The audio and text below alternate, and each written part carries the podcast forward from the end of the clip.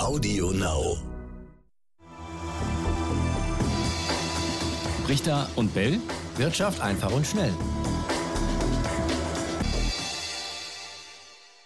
Tja, und damit ganz herzlich willkommen zu einer neuen Folge Brichter und Bell Wirtschaft einfach und schnell. Die Aktienrente soll 2023 eingeführt werden. Habt ihr sicherlich mitbekommen, die Diskussion diese Woche. 10 Milliarden Euro sollen an Haushaltsmitteln bereitgestellt werden. Und da sind wir direkt schon beim äh, großen Diskussionsthema, teilweise nämlich schuldenfinanziert ist das Ganze aufgebaut. Das ist der große Kritikpunkt, darüber sprechen wir heute. Und Raimund, vielleicht kurz mal zum Einstieg, ähm, für alle, die es noch nicht mitbekommen haben. Was genau ist die Aktienrente? Warum soll die kommen? Warum sie kommen soll? Ganz einfach, weil man äh, sich Gedanken macht über die Zukunft der Rente und weiß, dass bisherige Umlageverfahren, also die derzeit lebenden ähm, Arbeitnehmerinnen und Arbeitnehmer zahlen die Renten für die gerade lebenden Rentner. Das wird auf Dauer nicht funktionieren, weil, ganz klar, der demografische Wandel, es werden immer mehr ältere Leute da sein, immer im Verhältnis zumindest immer weniger jüngere, die arbeiten. Und das wird also dann nicht so funktionieren, dass man äh, die Jüngeren dann für die Älteren die Rente zahlen lässt. Äh, und wenn man das nicht ändert, dann werden die Beiträge für die Rentenversicherung in Zukunft so hoch werden, dass man sich das dann eigentlich nicht mehr leisten kann. Und wie soll das Ganze jetzt äh, das auffangen, das Problem, was da auf uns zurast? Ja, also durch äh, eine Ergänzung. Wir haben ja schon die Ergänzung durch die anderen Säulen, also betriebliche Rente oder auch private Vorsorge. Jetzt soll auch die gesetzliche Rente ergänzt werden durch eine, nicht durch Umlageverfahren, sondern durch ein sogenanntes Kapitaldeckungsverfahren. Es wird, soll also was angespart werden und aus den Erträgen des Angesparten sollen dann die Renten bezahlt werden. Das ist die Grundidee. Allerdings die Umsetzung jetzt bei der Ankündigung der Aktienrente ja, die wird äh, den Anforderungen dieser, dieses äh, großen Umbaus aus meiner Sicht kaum gerecht. Ja, grundsätzlich kein verkehrter Gedanke, aber das ist ja das Thema, wo sich äh, so viele jetzt schon drüber aufgeregt haben, die Art, wie man es finanzieren möchte. Über Schulden, ähm, die dafür aufgenommen werden. Und auch du sagst, das ist an sich in dem Modell jedenfalls nicht wirklich äh, zielführend. Warum? Was ist die Kritik? Also zunächst mal gibt es einen Unterschied äh, zu den Modellen, die wir zum Beispiel auch kennen aus, aus anderen Ländern, äh, Schweden zum Beispiel. Da werden die Beiträge, die Rentenbeiträge der, der Arbeitnehmerinnen und Arbeitnehmer tatsächlich dann gesteckt, zum Teil zumindest, in die Anlage von ähm, renditebringenden Papieren, also vor allen Dingen Aktien.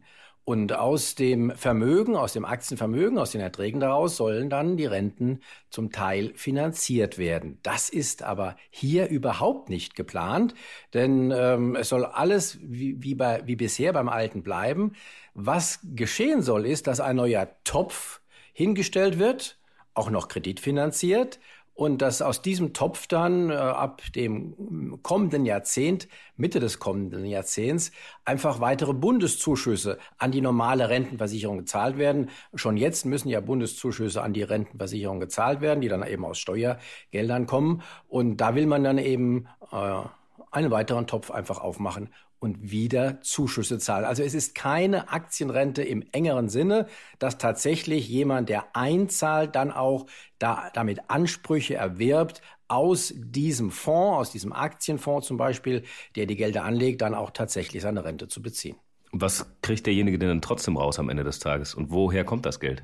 Ja, derjenige kriegt ganz normal seine Renten. Und äh, wo genau das Geld herkommt, das wird sich dann zeigen. Ab Mitte des kommenden Jahrzehnts sollen ja die Ausschüttungen dieses Fonds an die Rentenversicherungen ja erst starten. Und dann wird es äh, die auch im kommenden Jahrzehnt ja die Rentenbeiträge geben, aus denen nach wie vor auch die äh, Renten finanziert werden, plus ähm, andere Bundeszuschüsse, die dann aus dem Steuertopf kommen. Du hast ja eben schon Schweden erwähnt, Skandinavien generell, äh, eines der Vorreitermodelle, Norwegen zum Beispiel, habe ich gelesen, äh, fand ich ganz spannend. Da kriegt jeder Rentner 1600 Euro monatlich über den staatlichen Aktienfonds, der ist eine Billion Dollar schwer und das, äh, klar, läuft dann über äh, Einnahmen aus der Ölwirtschaft. Warum nimmt man sich das nicht als, als Vorbild und sagt, komm, wir, wir bauen so ein Modell auf, haben eine garantierte Ausschüttung äh, oder lässt sich sowas auch gar nicht planen, weil wir auch ganz andere Voraussetzungen haben, wir haben kein Öl? Das bitte äh, die Politiker fragen und Politikerinnen, vor allen Dingen im Moment äh, Finanzminister Lindner, der dafür verantwortlich ist, äh, warum man sich das nicht so zum Vorbild nimmt. Das hat sicherlich auch politische Gründe, ähm, da will ich jetzt gar nicht weiter spekulieren, aber ähm, tatsächlich, Norwegen ist ein Beispiel, da ist es eben nicht kredit, kreditfinanziert passiert. Also, jetzt ist ja geplant, im nächsten Jahr 10 Milliarden Kredit aufzunehmen. Äh, der Fonds nimmt diesen Kredit beim Bund auf. Der Bund hat ja auch nichts, er muss sich das Geld ebenfalls leihen. Aber, und das ist auch der Trick bei der Sache, das geht nicht, äh, wird nicht auf die Schuldenbremse angerechnet, weil der Bund gleichzeitig wieder Forderungen gegen den Fonds erwirbt, äh, indem er ihm das Geld weiter verleiht. Also, das ist rein kreditfinanziert zumindest, diese 10 Milliarden. Es soll möglicherweise auch noch mal ähm, äh, was anderes dazu kommt, zum Beispiel, dass man daran denkt, ähm, den, den, Bundesbesitz an, an der Telekom jetzt äh, da dann einzubringen. Das ist aber alles noch nicht in trockenen Tüchern, das muss man sehen. Auf jeden Fall, jetzt steht erstmal fest, rein kreditfinanziert und aus meiner Sicht ist das dann eine Spekulation mit Kredit auf steigende Aktienkurse, die wir ja im Prinzip jedem Privatanleger, jeder Privatanlegerin abraten. Der Bund hat so etwas offenbar vor. Und sein Argument natürlich, ja, die Zinsen, die der Bund zahlt, sind ja relativ gering. Ja, aber wenn es Spekulation ist, äh, wenn man sich jetzt mal die Entwicklung der Aktienkurse der letzten Jahre anguckt, an sich kann die aufgehen, oder? Ja, jede Spekulation kann aufgehen. Trotzdem empfehlen wir ja ähm, Privatleuten sowas nicht zu tun. Und die Frage ist, ob das tatsächlich der Staat auch noch mit äh, so einer langfristig angelegten Rente machen sollte. Aus meiner Sicht langfristig besser wäre, wenn man so ein weiteres Standbein der gesetzlichen Rente aufbaut, tatsächlich einmal Rentenbeiträge abzuzwacken der jetzt äh, arbeitenden Bevölkerung und die dann tatsächlich anzulegen. Und wenn diese äh, Menschen dann in der Rente sind, dass sie daraus dann, das ist ja dann noch Zeit, 20, 30, 40 Jahre, dass sie daraus dann ähm, ihre Renten beziehen, zum Teil beziehen können. Das macht man nicht, vermutlich aus politischen Gründen, vermutlich auch deshalb, weil man jetzt eben schon möglicherweise nächstes Jahrzehnt das Geld braucht. Das wäre so schnell nicht machbar. Diesen Fonds, äh, den du gerade angesprochen hast in Norwegen, den gibt es ja schon seit Jahrzehnten. Der ist aus Öleinnahmen gespeist. Sowas haben wir halt nicht. Ja, wobei Öl haben wir in Deutschland äh, tatsächlich, äh, muss ich kurz nochmal die Korrektur für mich selber einwerfen, aber natürlich in keiner Weise vergleichbar mit dem, was ein bisschen ja, nördlicher genau. stattfindet.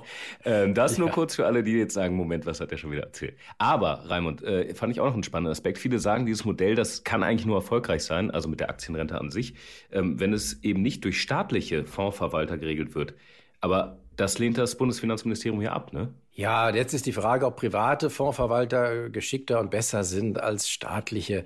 Äh, in diese Diskussion möchte ich mich eigentlich ungern einmischen bzw. da Position beziehen. Es kommt tatsächlich auf diejenigen an, die das Ganze managen. Aber ich gehe mal davon aus, sie werden auch nicht hier große, äh, große Risiken einnehmen, sondern sie werden Standardwerte kaufen, weltweit, vermutlich nicht nur die aus dem DAX, weltweit. Und äh, das wird wahrscheinlich jeder Fondsmanager, jede Fondsmanagerin auch so machen.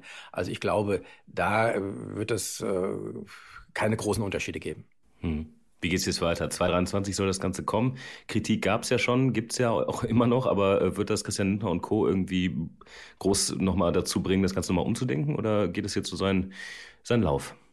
Also ich glaube nicht. Äh, es gibt ja auch andere Koalitionspartner, die ja auch ihre Anliegen da einbringen wollten. Äh, zum Beispiel ja auch ähm, wollen ja andere Koalitionspartner erreichen, dass es eine Mindestrente gibt, also dass, dass ein, äh, ein, ein Rentenniveau nach unten gedeckelt ist äh, im Verhältnis zum, äh, zum gerade zum letzten Einkommen. Und all das muss man halt finanzieren. Und äh, das kann man jetzt ab, aber auch erst ab Mitte des nächsten Jahrzehnts zum Teil. Hoffentlich, wenn die Spekulation aufgeht, wenn die Finanzierungskosten dieses Fonds, ähm, die er hat, wenn die tatsächlich niedriger sein sollten auf lange Sicht als die Erträge, kann man aus den äh, Zusatzerträgen, also aus dem Gewinn dann tatsächlich einen Teil der Renten finanzieren. Was ja an sich eine feine Sache wäre, oder?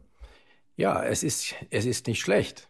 Aber wie gesagt, muss man es tatsächlich auf Kredit machen. Alleine auch die psychologische Bedeutung, wenn äh, Aktien, Aktien und äh, Aktionäre und Aktionärinnen ja immer dazu angehalten werden, eben nicht auf Kredit zu spekulieren. Und wenn das Modell tatsächlich so ich sag mal in Anführungsstrichen, todsicher ist, wie äh, die Befürworter sagen, dann könnte man doch weiterdenken und könnte sagen, ja, dann lasst uns doch generell das als ein tolles Finanzierungsmodell für den Bundeshaushalt einführen. Wir, wir nehmen Kredite auf, legen die am Aktienmarkt an und die Erträge daraus sind ohnehin größer als, als die Zinskosten, die wir haben. Da kann man auch langfristig den Bundeshaushalt mitfinanzieren.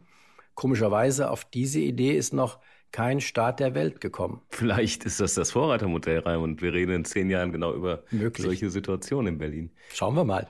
Na, wer weiß, wenn dem so ist, dann, dann hören wir uns diese Folge nochmal an und vielleicht äh, lesen wir auch nochmal das, was ihr uns womöglich schreibt zu all dem. Was habt ihr für Gedanken zur Aktienrente äh, und zu den 10 Milliarden, die da aufgenommen werden sollen?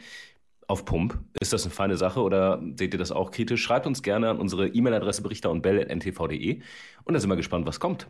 Jawohl, und wir werden das dann alles in der nächsten Folge besprechen, eure Fragen und Anregungen. Ciao, ciao, bis dahin. Bis dann. Richter und Bell, Wirtschaft einfach und schnell.